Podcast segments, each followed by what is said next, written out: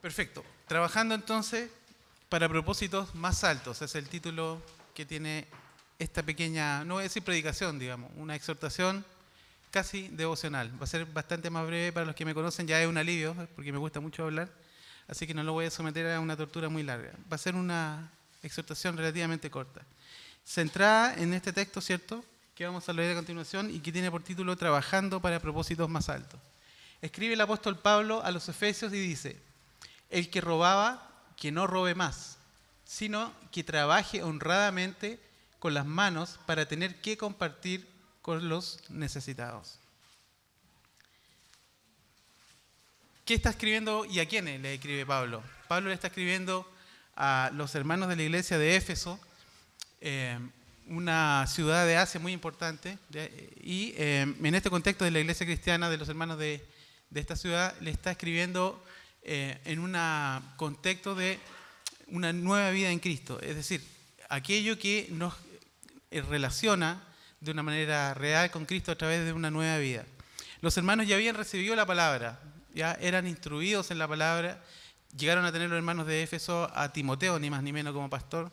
Eh, Pablo le dedicó mucho tiempo y esfuerzo a, la iglesia de los Efesios y particularmente era una iglesia al que él le tenía un cariño muy profundo. De hecho, en la escritura en Hechos se menciona que el apóstol Pablo cuando se despide de la iglesia lo hace con los hermanos de, la iglesia de Éfeso, con los ancianos de la iglesia de Éfeso y se abrazan, en una escena muy conmovedora. Se abraza con los ancianos y se despide de, de ellos sabiendo que su partida era inminente, que era próxima.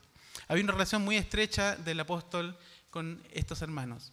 Y a ellos les escribe en un contexto de una nueva vida en Cristo, de cómo nosotros debiéramos vivir, en realidad, como ellos debieran vivir y por medio de ellos también nosotros leyendo esta escritura eh, lo, llevamos a nuestra vida, cómo vamos a, a, entender esta relación con Cristo y cómo vamos a llevar adelante esta palabra que nos ha sido entregada. Y particularmente hay un texto que se refiere aquí en este versículo que eh, implica el trabajar.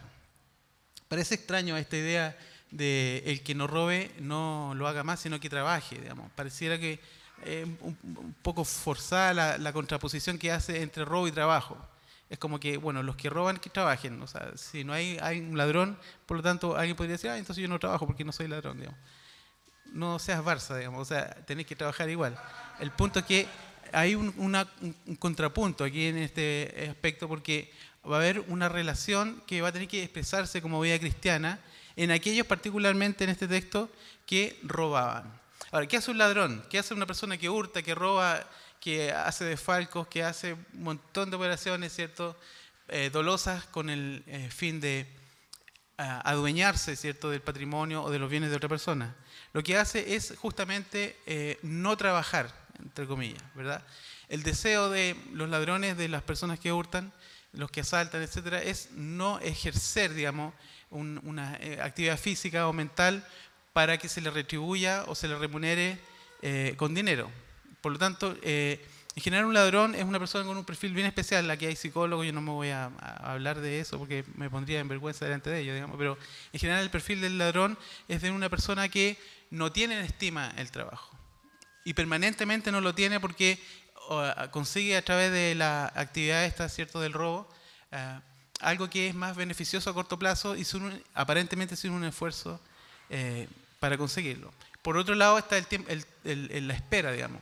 Todos nosotros trabajamos, tenemos algún tipo de remuneración, salario, lo que sea, y sabemos que tenemos que esperar o eh, que se manifieste el fruto de nuestro trabajo para recibir esta remuneración eh, de vuelta, digamos. Y si no, están las oficinas de cobranza que pueden hacerlo por nosotros, digamos, para recibir este dinero o esperar el sueldo a fin de mes. El punto está en que tenemos que tener paciencia para recibir aquello que nosotros esperamos como remuneración. El ladrón no lo va a pensar así, él no tiene la paciencia suficiente, él va a querer un resultado lo más rápido posible, que es la satisfacción de su necesidad o de su deseo de poseer un bien o dinero o lo que sea, y para esto no hay un esfuerzo aplicado en esto. Ahora, ¿Qué está haciendo Pablo? En vez de hacer una disertación eh, sociológica, eh, él va a, un punto crucial respecto de la vida del cristiano, respecto de que aquel que robaba ya no lo haga más, sino que trabaje honradamente. no está haciendo el contrapunto entre el robo y el trabajo. No, son cosas que necesariamente se eh, nieguen la una a la otra o, que una tenga que existir si es que la otra no existe, sino que en realidad está haciendo un aspecto en relación a la vida del cristiano, de cómo debe manifestarse y los frutos de este eh, manifiesto, digamos. Y hay un punto que yo voy a tratar, bueno, son cuatro en realidad. Son cuatro que son bien interesantes que yo encontré en este versículo, en este pasaje. Si ustedes no están de acuerdo, levantan la mano y me hacen una seña, digamos. O no, mejor después del culto sería un poco desordenado, sí. Pero les voy a exponer qué es lo que entiendo yo respecto de cuatro puntos esenciales. Ahora, primero, dice el que robaba. Por lo tanto, si la conducta pasada incluía el hurto, la deshonestidad en los negocios o todo tipo de pillaje, considérelo un hecho superado en su nueva vida en Cristo. Así lo entiendo yo. Es decir, si tú robabas, si esa era tu actividad a la que tú te dedicabas, digamos, o sea, si te preguntaban, ¿a qué te dedicas? No, yo soy ladrón. Eh, considéralo como un hecho del pasado, o político, no sé, tiene de prestigio, digamos. Eh, algunos, no todos, no todos están tan desprestigiados, digamos. Sin embargo, está la idea de que eh, hay deshonestidad detrás de algunos aspectos en la política en, general, digamos. Ah, pero si esta era tu conducta, considéralo como algo del pasado. El que robaba, el tiempo verbal lo indica, el que robaba. Es decir, es inconcebible que un cristiano robe. O sea, Pablo nos está diciendo, mira, los que roban sería mejor que no lo hicieran porque es feo, se ve mal para nuestra iglesia, digamos. El pastor se pone triste. El punto es que no está diciendo eh, en tiempo presente el que robe, sino que el que robaba. O sea, ya está dando por sentado de que esa es una actitud pasada con la cual sí se establece un contrapunto que es la vida actual en Cristo. Pero ese es el primer punto, el que robaba. Es decir, considérelo como un hecho del pasado. Y es interesante como lo indica el tiempo verbal. Me gusta que se plantee de esa manera. No es el que tenga la tendencia a robar, sino que el que robaba. Si nosotros lo, aplicamos a otro aspecto de nuestra santificación, a cualquier impulso que cada uno de nosotros pueda tener, se aplica de la misma manera. El que tenga tendencia o impulsos eróticos hacia personas del mismo sexo, considérelo como algo del pasado. El que tenga la tendencia a, la avaricia, a codiciar, digamos, es decir, también considérelo como algo del pasado. En Cristo va a haber una consecuencia de vida que va a ser un fruto de una relación que se tiene con Dios por medio del Espíritu Santo, que va a manifestar este tiempo verbal en, la práctica, digamos. Van a ser procesos en los cuales nosotros vamos a ir cambiando esto sin que nos propongamos necesariamente, pero son cosas que sí tenemos que tener en cuenta y es bueno que la palabra de Dios nos mantenga en ese entendimiento. El que lo hacía, el tiempo verbal, el que hacía este tipo de cosas, considérelo como algo del pasado. Ya pues, Víctor. Víctor está tocando violín ahí. Segundo punto. Ahora, el que robaba número uno, número dos, que no robe más. Basta el tiempo pasado. Esa conducta tiene que cesar y dar paso a otra conducta. Es decir, eh, no hay una permisividad, no hay un acto que Dios pueda, eh, por medio del apóstol, establecer un permiso o un tipo de concesión gratuita, como la que nosotros hacemos en nuestra propia vida, ¿verdad? Si somos honestos, cada uno de nosotros se concede un pecado, o varios pecados, o una multitud de pecados, dependiendo. Si ustedes son como yo, van a ser muchos. El punto es que nosotros nos concedemos graciosamente los pecados, si somos pecadores, así que, ¿qué le vamos a hacer, digamos? Ahora, la actitud de Pablo es que no lo haga más. O sea, el que robaba, que no robe más.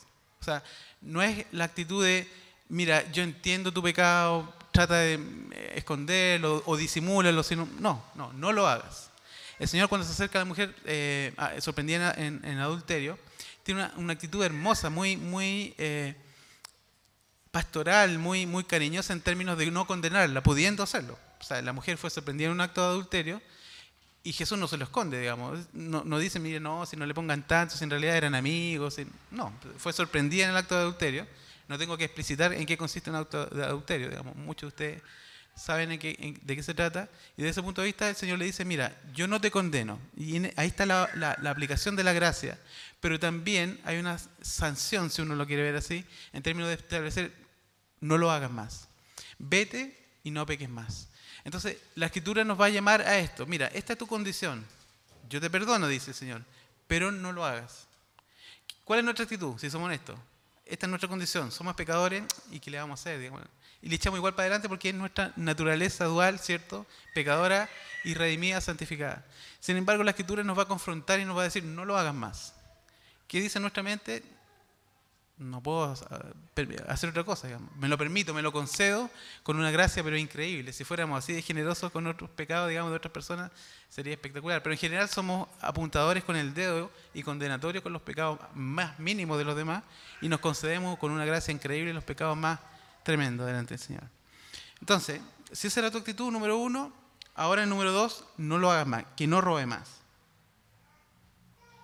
Tercer punto, que trabaje honradamente con las manos. Este punto a mí me encanta. Es un texto que me gusta muchísimo. No que yo sea boxeador, digamos, porque los boxeadores también se ganan el sudor con, sus manos, digamos, pero. O los panaderos, digamos, sí. También lo hacen con sus manos, pero en general las, personas que nos dedicamos al uso de nuestras manos para ganarnos eh, el sustento, tiene un valor especial este, este texto. Pero básicamente más que el hecho de hacer trabajar con las manos, digamos, porque los abogados también usan sus manos, supongo. Benjamín nos podrá decir si es cierto o no, digamos. Usan su intelecto también y otras ah, argucias mentales, digamos, para defender causas a veces increíbles. Pero eh, utilizan sus manos en términos de que el concepto es hacer una obra y está la figura de la mano como aquel... Eh, elemento o instrumento que lleva adelante, ¿cierto?, como motor el, esfuerzo humano. Este es el concepto de la mano, no es que trabaje con sus manos, no es que el ladrón se tenga que dedicar a ser artesano, ¿se entiende, no? Sino que trabaje con sus manos, ahí hay una descripción de que eh, el trabajo consiste en un tipo de esfuerzo particular que va a llevar el esfuerzo físico involucrado. Y esto va a llevar cansancio y fatiga naturalmente. Ahora, trabaje honradamente con las manos eh, es un texto que desde mi punto de vista tiene una particular eh, explicación en un texto de Isaías. Si, lo quieren anotar, es un texto maravilloso. Isaías 3.10 dice lo siguiente. Decida al justo que le irá bien porque comerá de los frutos de sus manos. Cité la versión 60 que considero que poéticamente es más lindo la manera de expresarlo. Decida al justo que le irá bien porque comerá de los frutos de sus manos. Es decir, para el creyente, para el justo, para el que ha sido justificado, al que ha recibido esta salvación ofrecida en Cristo, hay una promesa incluida tácitamente en que le irá bien. Y tenemos que comunicarlo. Por eso es un texto que a mí me gusta mucho a las personas que están pasando aflicciones económicas, de las cuales yo he pasado mucho. Este es un texto más que para consolarme, digamos, es un texto que tengo que anunciarlo en términos jubilosos y tenemos que decirlo porque le va a ir bien, porque va a comer de los frutos de sus manos. Lo que implica, ¿cierto?, una multitud de vaivenes, ¿cierto? Bueno, para estar arriba de la ola hay que primero llegar a ella, ¿verdad? Hay que zambullirse, hay que mojarse, a veces romperse un hueso, etc. O sea, no siempre uno va a tener una, vida extraordinariamente eh, rica en términos de los resultados económicos, pero van a haber resultados en términos de que le va a ir bien, y esto, según el texto de Isaías, es comer del fruto de las manos. O sea, no es que de las manos salgan fruto y uno se los coma, digamos, ¿ya? La, retórica utilizada en la escritura es que con su esfuerzo es justo, va a poder vivir de aquello. Ahora, es interesante que la palabra en, acá, traducida por trabajo, es una palabra que implica esfuerzo y fatiga. No es una palabra eh, que sea desempeño laboral, simplemente. ¿Por qué Pablo estaría poniendo esto? Quisiera dilucidarlo un poquito más adelante, pero es interesante de que el esfuerzo que va a estar implicado en esto va a ser un esfuerzo que le va a llevar a, la fatiga. En Adán nosotros heredamos algo. Todos los que somos varones, ¿cierto? Sabemos esto, las hermanas también indirectamente, muchas de ellas directamente, pero sabemos que tenemos una maldición a causa del pecado. El trabajo en sí mismo no es la maldición. El Señor hasta el día de ahora trabaja. Jesús dice, mi Padre trabaja y hasta ahora yo también trabajo. El punto no es trabajar, sino que hacerlo con fatiga y cansancio. Esa es la maldición que es consecuencia del pecado. Entonces, la maldición eh, que es la, fatiga y el sudor y el cansancio es la que está expresada aquí en términos del trabajo. ¿Cómo va armando Pablo esto? El que robaba no lo haga más, sino que trabaje honradamente con las manos y este trabajo honrado entonces va a tener una... Eh, expresión de fatiga, expresión de, no de dolor, pero sí de cansancio. La palabra griega que se eh, eh, emplea acá casi siempre se emplea para esfuerzo. O sea, trabajo y esfuerzo van, van asociados. Obviamente cuando uno hace un esfuerzo se cansa, digamos. Ahora, el punto está en que trabajo y eh, esfuerzo van a concluir muchas veces en fatiga. ¿Quién no se ha fatigado por el trabajo, digamos? Constantemente nosotros estamos, eh, nos vemos enfrentados a, la fatiga del trabajo. Y muchas veces, un consejo para las personas más jóvenes que yo, ah, ya me considero joven, pero la persona joven, en realidad yo no soy joven, eh, el consejo es el siguiente. Hay personas que eh, se inician laboralmente muy tempranamente, a los 15, 16 años, otros más tardíamente, pero el consejo es a que no se rindan cuando se fatigan. El punto no es eh, fatigarse y desconsolarse por eso. El trabajo y la fatiga van asociados. Puedes descansar, digamos, puedes fatigarte menos, posiblemente puedes hacerlo con... Pero parte del proceso del cual tú vas a tener que pasar va a ser la fatiga. Es inherente al trabajo, está implícito en él. Por lo tanto, lo que vamos a hacer nosotros es crear músculo y crear una especie de ah, tolerancia a esta fatiga, ¿cierto? Algunos más, otros menos, pero la idea es que nosotros soportemos esta fatiga asociada al trabajo y no que huyamos de esta fatiga asociada al trabajo. Y yo lo digo porque muchas veces trabajé como vendedor o, haciendo otro tipo de labores y a los 10 días yo estaba chato. Yo decía, yo odiaba a todo el mundo. Digamos, mi jefe era el más malo del mundo y no me comprendía, ni yo tan terrible, y tenía que tomar dos micros para ir a mi trabajo. Terrible, digamos. Ahora, generalmente las personas, sobre todo en la, juventud, tendemos a hacer de esta manera. No consideramos que el trabajo y el esfuerzo y el cansancio asociado a ella sea algo natural y nos frustra y nos molesta. Por lo tanto, llamada vez, no se frustren, toleren y soporten el trabajo porque va a llegar un momento en que van a jugar a la pelota con el cansancio. ¿Ya? Van a hacer eh, ciertas flexiones y van a poder fatigarse gustosamente. Y no es una cuestión que sea masoquismo, digamos, sino que van a entender cuál es el propósito detrás del, del trabajo. Y lo más malo que les puede pasar es que les salgan músculos y que les salgan callos en las manos. Pero más de eso no va a pasar. Vamos al punto. Entonces, trabaje honradamente con las manos. ¿Con qué propósito? Y aquí está el cuarto punto. Para tener que compartir con los que padecen necesidad. Y aquí se pone muy entretenido. La necesidad es padecimiento que puede ser suplido, aunque sea en parte, por el compartir. Entonces, ¿qué pasa con esta persona que robaba? Que tiene que considerar que eso es un hecho del pasado, pero que ahora con su trabajo, con su esfuerzo, con sus manos, va a tener la posibilidad de tener que compartir. Fíjense la secuencia. Aquella persona que no consideraba el trabajo y el esfuerzo y el dolor como un elemento, lo va a tener que asimilar en su vida y cuando esté bien cansado y tenga algo en sus manos, lo va a tener para compartir. Si el texto dijera, trabaje, sáquese la mugre porque va a poder pasar un fin de semana gratificante en la playa, o va a poder tomarse unas buenas chelas por ahí con los amigos, digamos, el texto estaría centrado en la persona eh, desde el punto de vista del individuo. Pero ¿qué está haciendo la Escritura? ¿Qué está haciendo el Espíritu Santo? Está considerando que el trabajo y la fatiga tiene que tener un componente que si no es comunitario, que si no alcanza para los demás, no tiene su sentido intenso y original.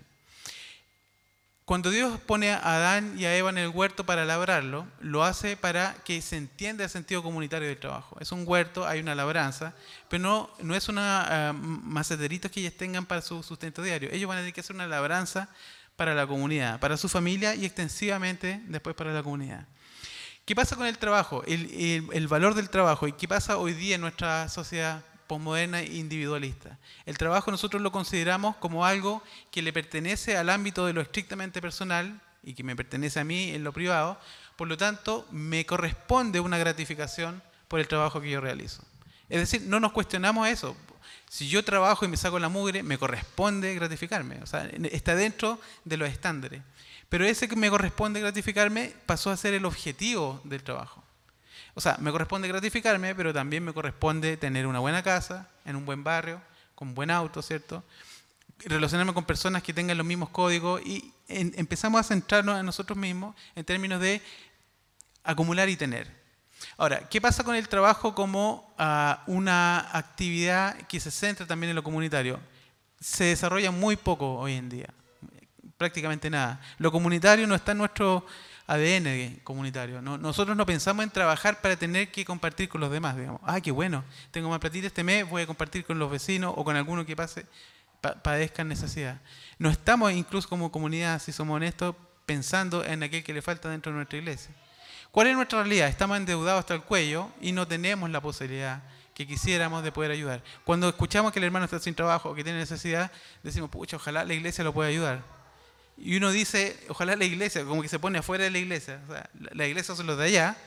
Yo no estoy dentro de ese lugar porque yo no manejo recursos. Es decir, parece que los que manejan patrimonio son parte de la iglesia y los que no. ¿Se entiende que la disociación es bien extraña? Por lo tanto, la escritura está diciendo, mira, tú vas a trabajar vas a esforzarte, te va a costar esfuerzo eso y, vas a tener algún dinero. ¿Y para qué es ese dinero?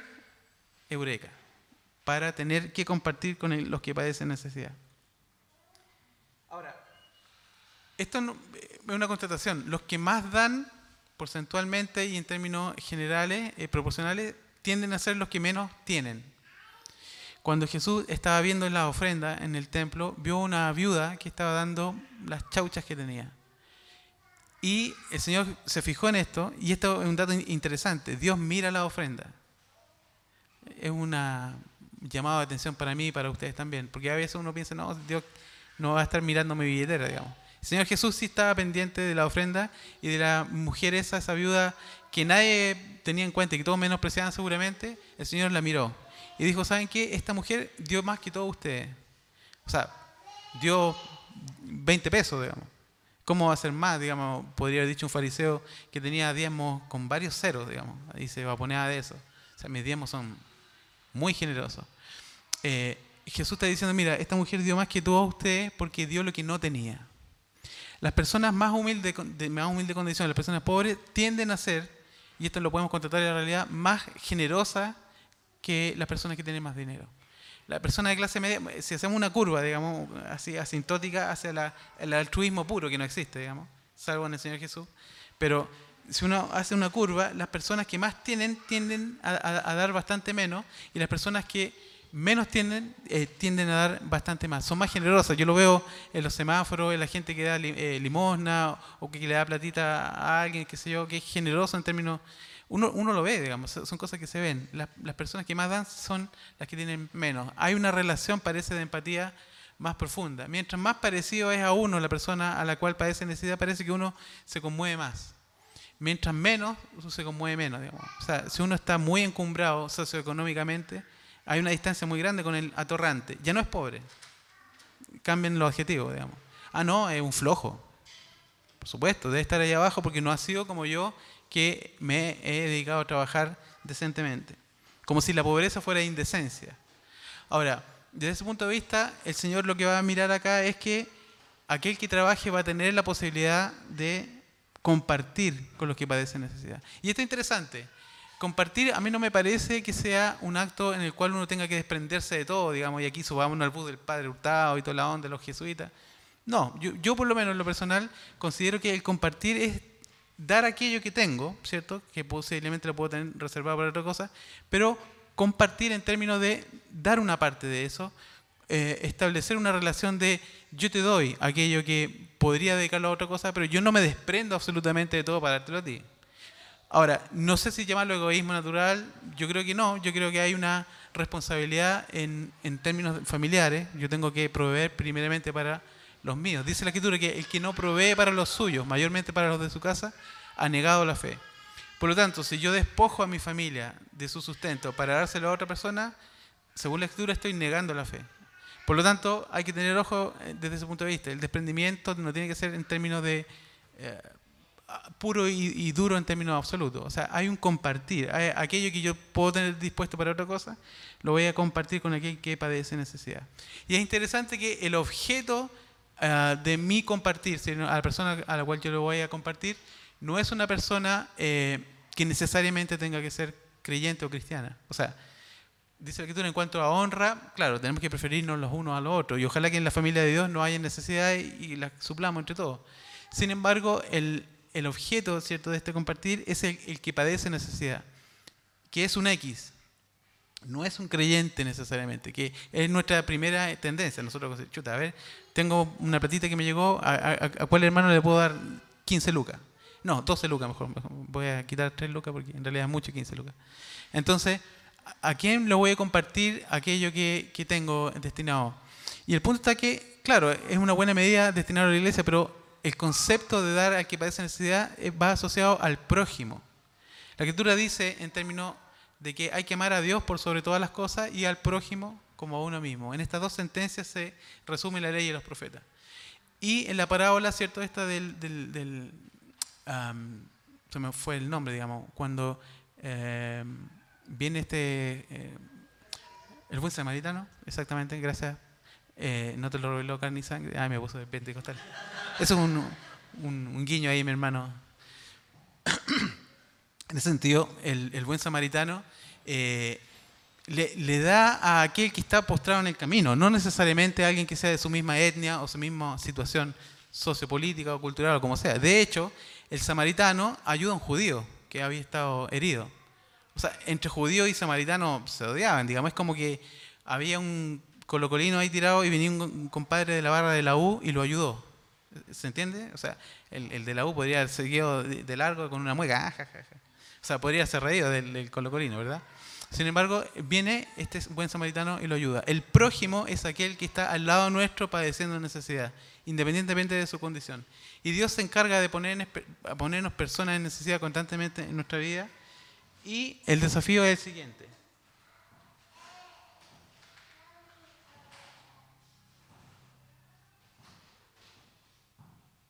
El desafío es preguntarse, ¿Estoy yo en condiciones o estoy cumpliendo esta ley del amor adecuadamente?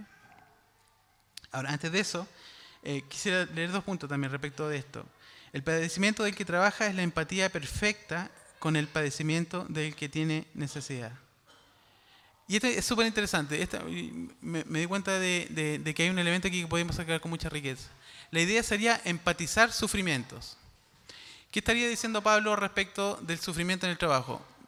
mira bomboncito, tú que robabas, ¿cierto? Y tú que producías dolor e infligías dolor a estas personas, vas a tener que empezar a considerar que va a haber un cambio de padecimiento, vas a padecer con tu trabajo, pero ahora vas a, de alguna manera, resarcir de aquello compartiendo con aquel que tiene necesidad. Va a haber una empatía de padecimiento. Vas a padecer trabajando, pero hay otra persona que padece teniendo necesidad. Juntamos ambos padecimientos y tenemos un padecimiento al cuadrado. Maravilloso vamos a llegar a un punto en el cual a través de un padecimiento de un tipo va a haber una eh, satisfacción del padecimiento de otro tipo. ¿Se entiende? Por lo tanto, va a haber un juego de, de, suma cero ahí. ¿Qué hace el Señor Jesucristo cuando está eh, en, el trono, ¿cierto? Cuando está en su gloria? Le dice al Padre, ¿sabes qué, Padre? Yo voy a la misión que tú me encomendaste. Se despoja, ¿cierto? Hay una ahí hay un vaciamiento de su gloria y el Señor Jesucristo asume naturaleza humana y para eso padece. El padecimiento del Señor Jesucristo es indescriptible en términos de que ninguno de nosotros, pajaritos, cada uno de nosotros, ¿cierto? Pajarones otros, hemos padecido en términos de despojarnos de nuestra propia naturaleza para hacer algo en favor de otras personas. Dios sí lo hizo en la persona del Señor Jesucristo. Padeció en términos de padecer hasta lo sumo. O sea, no solamente asumiendo esta naturaleza humana, ¿cierto? Caminando por Jerusalén, ¿cierto? Con callo en los pies, digamos, con olor a axila de repente. Bueno, eso en, la época quizás no era un problema, para nosotros hoy día seguramente sí. Pero con todos los padecimientos asociados a ser un ser humano, eh, para rescatar a personas que no necesariamente estaban pensando en Él. Entonces, el Señor Jesucristo padece al punto de llegar a una cruz. ¿Cuál es el resultado del padecimiento del Señor Jesucristo? ¿Qué dice la Escritura? Que por su padecimiento, este siervo hizo justo a muchos y salvó a muchos. Es decir, el padecimiento que llevó a Jesucristo hasta el sumo del máximo dolor, lo llevó nuevamente al lugar de la gloria que le pertenecía. No es que por lo que padezca una persona va a llegar al cielo, ya hay una especie de martirologio en algunas personas, hermanas sobre todo, pensando que ah, voy a soportar a este hombre para que el Señor me conceda, digamos, una especie de gratificación en el paraíso. Eso sería salvación por obra, digamos. O sea, soporta al viejo porque es insoportable, pero bueno, báncatelo. Pero no porque Dios te vaya a gratificar de alguna manera. De esa manera, también el paraíso de los musulmanes eh, es bien balsa, digamos, disculpen la expresión, pero, o sea, van a tener mil, creo que son mil vírgenes por cada uno de los... Eh, ¿Se entiende, no? Es decir, se está pensando en, una gratificación personal, no en términos de cómo eh, se suple la necesidad de una persona. Es decir, vamos a descentrarnos para entender en qué consiste este compartir con el que padece necesidad. las 10 o las 15 lucas que tenemos destinadas a otra cosa muchas veces nos van a doler, pero va a significar ese dolor que va a haber una compensación en términos del gozo que se experimenta con el que compartir con el que padece necesidad. El último punto. Ah, no, ya lo mencioné.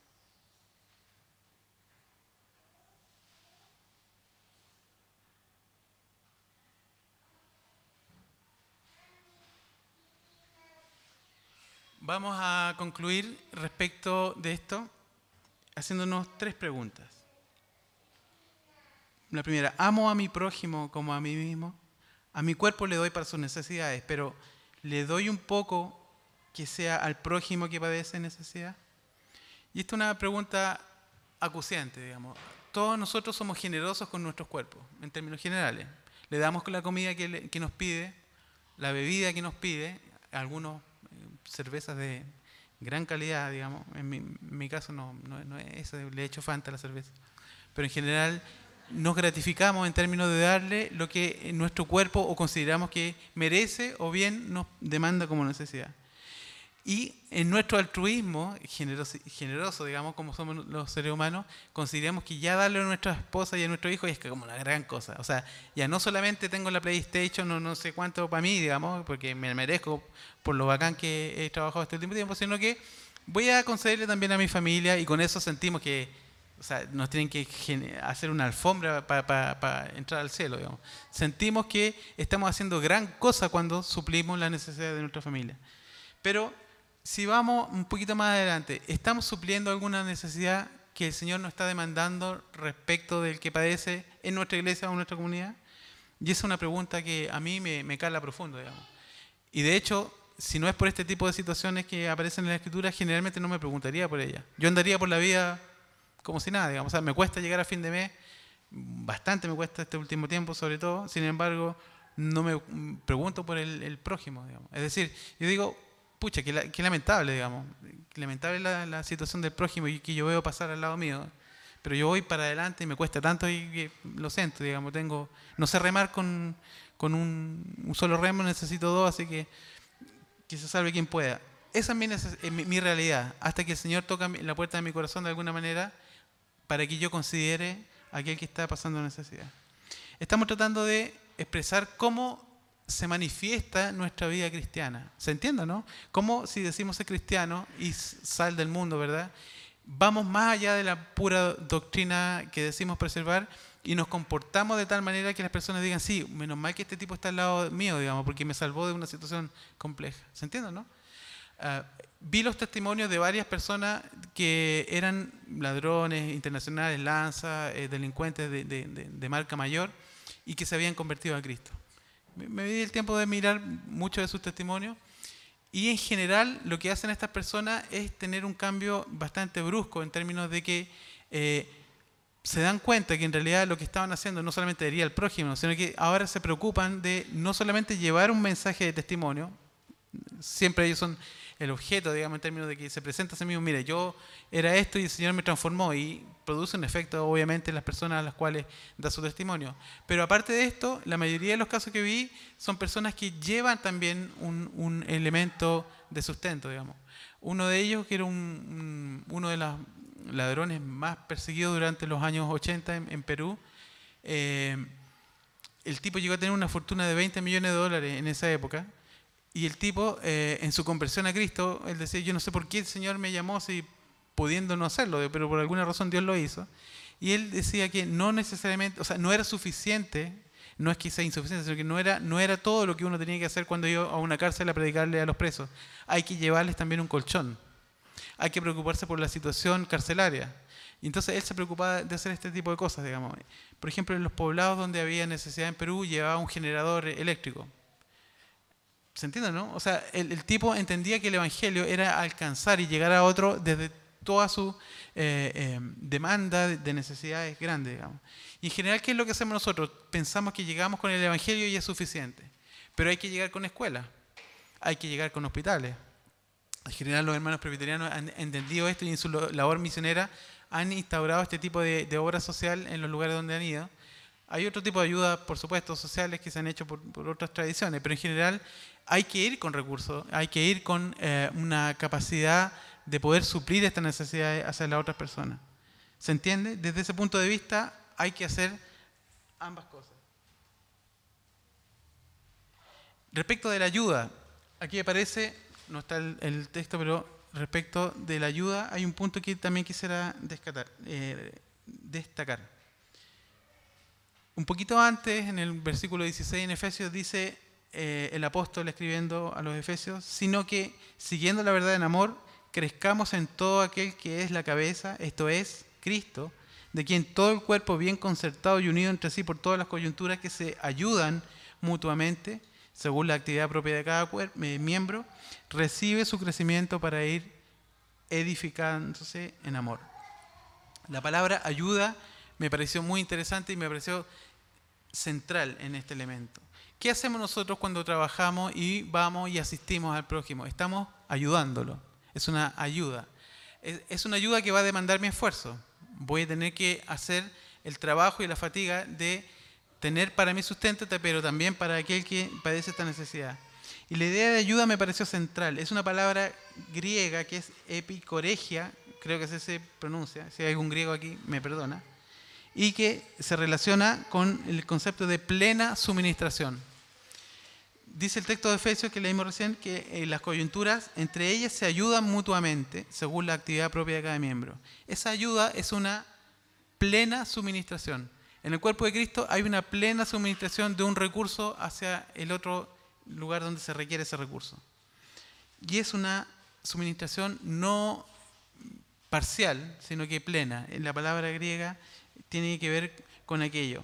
Por lo tanto, en el concepto de la ayuda, nosotros no vamos a estar ayudando si solamente paliamos en parte algo del dolor o de la necesidad de una persona, pero sí lo vamos a hacer en términos de suplir aquello que va a ser una plena suministración en, la necesidad de cada uno. Por eso la iglesia nos preocupamos y tenemos la necesidad de, considerar quiénes dentro del cuerpo de Cristo están padeciendo y tratamos de ir a una suministración plena. Obviamente, nosotros no somos, eh, ¿cómo se llaman estos lugares que ofrecen trabajo? No somos una central... Eh, Agencia de empleo. Muchas gracias, mi hermana. Tampoco te lo revelo, Carni eh, no somos una agencia de empleo, no estamos eh, puestos acá para dar empleo a las personas, digamos. La, la, iglesia tampoco es un surtidor o una especie de, de, benefactor en términos socioeconómicos. La iglesia está puesta con otro objetivo. Sin embargo, dentro de las capacidades de los miembros de la iglesia, sí está la disposición de poder ayudar unos a otro en diferentes necesidades que vamos teniendo cada uno. Ahora, sería extraño que la iglesia fueran eh, una especie de eh, agencia de empleo o de, ¿cómo se llama?, de, mm, lugares de asistencia económica. Porque en general eh, la iglesia está puesta para fortalecer y para ayudarse mutuamente, pero en una multitud grande de elementos. Yo puedo ayudar a otros con un don que Dios ha puesto en mí y ponerlo a disposición de los hermanos, y yo voy a necesitar con toda seguridad de los dones y las habilidades que tiene cada uno de ustedes, y en esa dinámica orgánica nosotros nos vamos a ir edificando en amor, pero no necesariamente llevado al término eh, económico. No sé si me explico, o sea, no, no quiero que esto sea solamente en términos de metalizar la situación. O sea, no vaya a pensar alguno que si yo le doy estas 12 lucas que tengo en el bolsillo del hermano, yo ya cumplí con mi labor de ayuda en, el cuerpo de Cristo. Hay veces en las cuales el trabajo que tú haces, que te involucra tiempo y por lo tanto dinero, va a ser tan significativo como aquello que es dinero o moneda metálica, propiamente tal. Hay veces en que un consejo, escuchar al hermano, asistirlo en una necesidad, o saber que el hermano existe, digamos, y que no se llama Pato, ¿cierto? Sino que se llama Johnny, como me pasó a mí, no está Johnny aquí, digamos. Lo invité a mi casa y decía todo el rato Pato, oye Pato, Pato. Y de repente me quedé mirando y me dijo Johnny. Y, yo me reí vergonzosamente porque le estaba diciendo Pato a Johnny. bueno, yo pensé que estaba hablando con el Pato, no, era, estaba hablando con Johnny.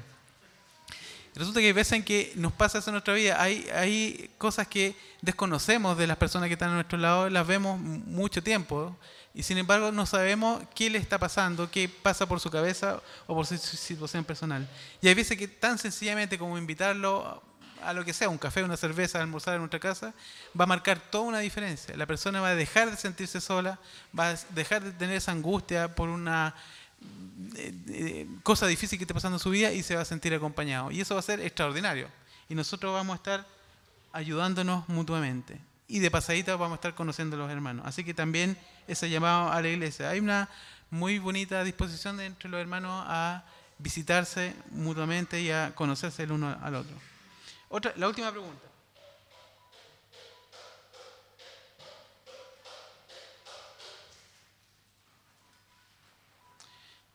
Y aquí me predico a mí mismo.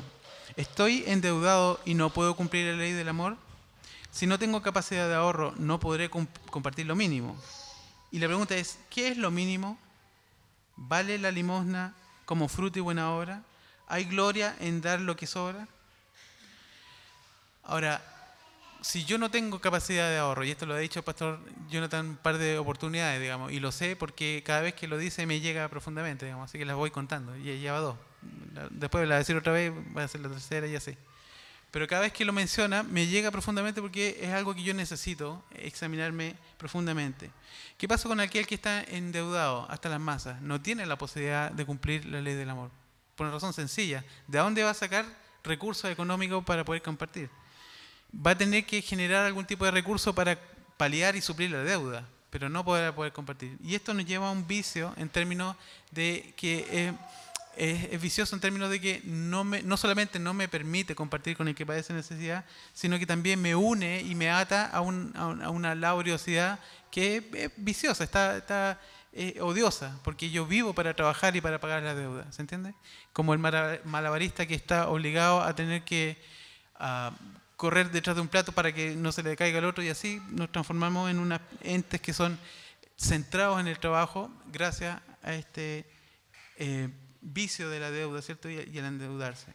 Y el llamado final respecto de esto sería entonces, sería considerar que la deuda puede ser una negación de esta ley del amor.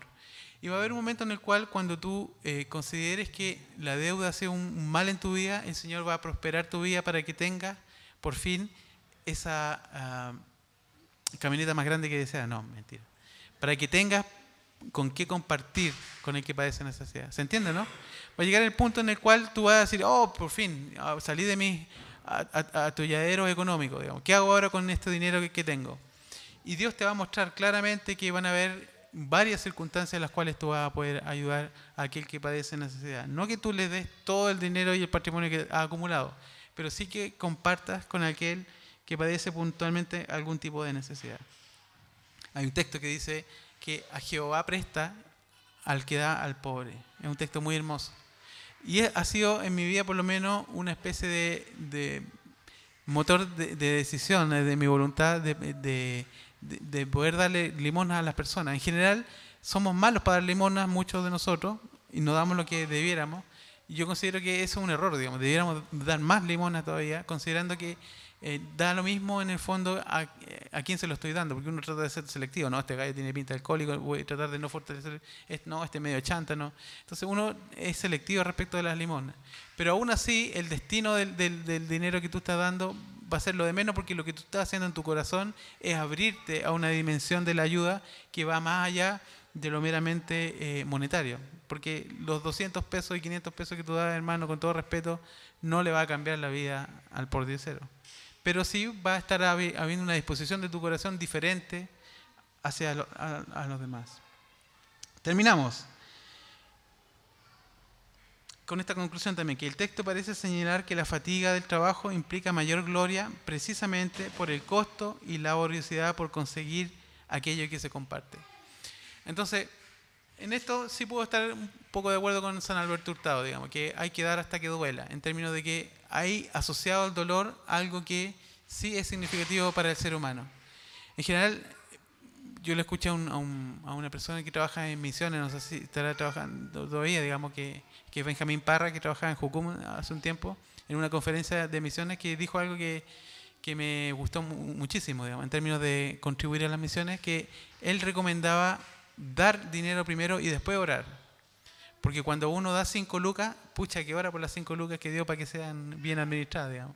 Entonces, desde ese punto de vista, es una buena decisión también y empezar a tomar cada uno de nosotros, hermanos, decisiones concretas y puntuales respecto de este compartir. O sea, mirar un poco hacia el lado, mirar también en la comunidad, mirar en la sociedad, entre los vecinos, que también van a haber momentos y oportunidades para que nosotros tengamos que compartir. Porque lo que vamos a buscar es cómo glorificar a Dios, pero también darle sentido al trabajo. El trabajo no está establecido para que tú tengas un buen pasar. El trabajo está establecido para que el jardín de Dios sea lo que debe ser en términos de lo que el Señor lo estableció, que es un buen lugar para todos hasta que el Señor venga. Oremos. Señor y Padre, gracias por la oportunidad que tú me has dado de